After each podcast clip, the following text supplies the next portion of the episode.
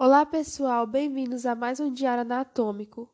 Hoje irei comentar sobre a anatomia, sintopia e inervação do osso fêmur, que é o osso que forma o esqueleto da coxa dos animais domésticos.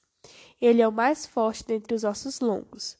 Sua extremidade proximal se curva medialmente de modo que a superfície articular proximal, que no caso é a cabeça, equilibra o eixo longo da diáfise.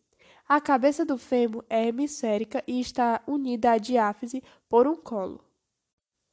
A superfície articular é interrompida por uma área não articular, a fóvea, a qual os ligamentos intracapsulares se fixam. A fóvea é redonda e central em cães e cuneiforme e estendida à periferia medial em equinos. Um processo grande, o trocânter, maior localiza-se lateral à cabeça. Em pequenos animais, o trocânter termina no nível da cabeça, mas em espécies maiores, projeta-se bem acima dela, confere fixação à parte principal dos músculos glúteos, fornecendo um longo braço de alavanca a esses extensores do quadril. Uma placa óssea entre o trocânter e o colo femoral ajuda a limitar a força trocantérica, uma escavação aberta caudalmente e local de inserção dos pequenos músculos rotadores do quadril.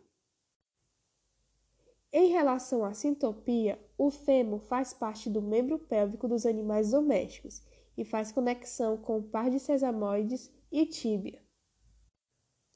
Ele é inervado pelo nervo femoral e nervo obturador, que se originam da sexta vértebra lombar. Agora irei comentar sobre o relato de caso. O relato em questão se trata sobre a necrose asséptica da cabeça do fêmur em cão da raça Spitz alemão.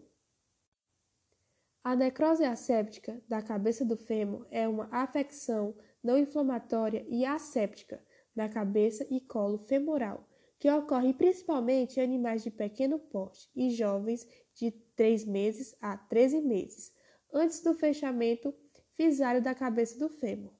Ocorre devido a uma diminuição do fluxo sanguíneo intraósseo da cabeça do fêmur, que acarreta a morte do tecido ósseo, levando a focos de isquemia. Essa isquemia acaba fragilizando a cabeça do fêmur, que posteriormente evolui para a necrose, provocando microfraturas e, consequentemente, deformação na superfície articular. Essa afecção pode ser conhecida como diferentes denominações, como a osteocondrite dissecante, necrose avascular da cabeça do fêmur e osteocondrose da cabeça femoral ou coxa plana. A etiologia exata ainda é desconhecida, mas algumas hipóteses são consideradas como sendo fatores de predisposição para a alteração do fluxo sanguíneo dessa região, como os distúrbios endócrinos, fatores nutricionais, conformação anatômica e traumas. Alguns distúrbios da atividade hormonal podem levar ao fechamento prematuro da placa epifiseal e excessiva formação do osso endosteal, levando a interferências no suprimento sanguíneo. Os sinais clínicos costumam ser parecidos com as de outras enfermidades ortopédicas, como claudicação, incapacidade parcial de sustentação do próprio peso sobre o membro afetado, dor na manipulação da articulação afetada, limitação da amplitude dos movimentos, crepitação, podendo até ocorrer atrofia muscular do membro afetado. Um cão da raça Spitz alemão foi atendido em uma clínica veterinária particular na cidade de Sorriso, no Mato Grosso, com histórico de claudicação nos membros pélvicos, sem histórico de trauma, onde o proprietário relatou que fazia duas semanas que havia percebido que o animal estava mancando e já não brincava mais como antes. O animal tinha nove meses de idade e pesou 2,7 kg. No exame físico, o animal apresentou parâmetros vitais normais, com temperatura corporal de 38,4 graus Celsius e frequência cardíaca de 108 batimentos por minuto.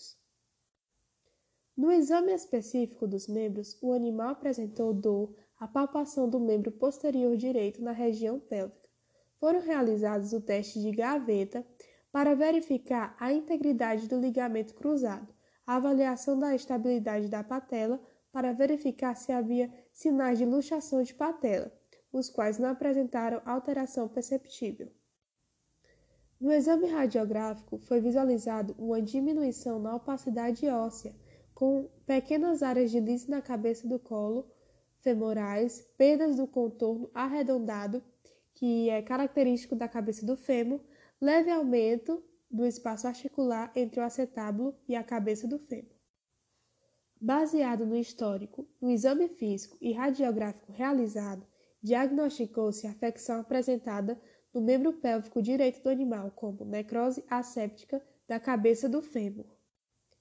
Após o jejum de 12 horas, o animal foi preparado para uma cirurgia onde foi realizada ampla tricotomia na região lateral da articulação coxo-femoral do lado direito.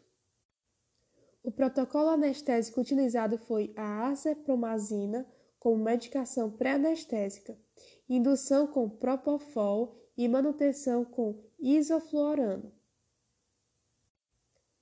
Após a remoção da cabeça e colo femoral, a cápsula articular foi suturada sobre o acetábulo. Logo após a cirurgia, o animal foi encaminhado para outra radiografia, onde foi possível verificar que a retirada do colo e cabeça femoral ocorreu com sucesso. Na medicação pós-operatória foi utilizado dipirona, tramadol e fetanil para analgesia. A ferida cirúrgica não apresentou inflamação, secreção ou rompimento de pontos, sendo o processo cicatricial considerado satisfatório o animal apresentava apoio leve no membro operado e a proprietária relatou que ele voltou a ser ativo e a se alimentar normalmente.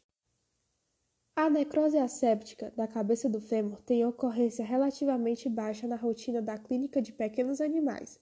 Porém, essa afecção causa sintomas clínicos que acabam prejudicando a vida e o bem-estar do animal. O conhecimento da etiologia, os sinais clínicos e principalmente das alterações radiológicas são de suma importância para se conseguir um diagnóstico precoce da necrose asséptica da cabeça do fêmur, fator principal para se obter bons resultados com o tratamento escolhido.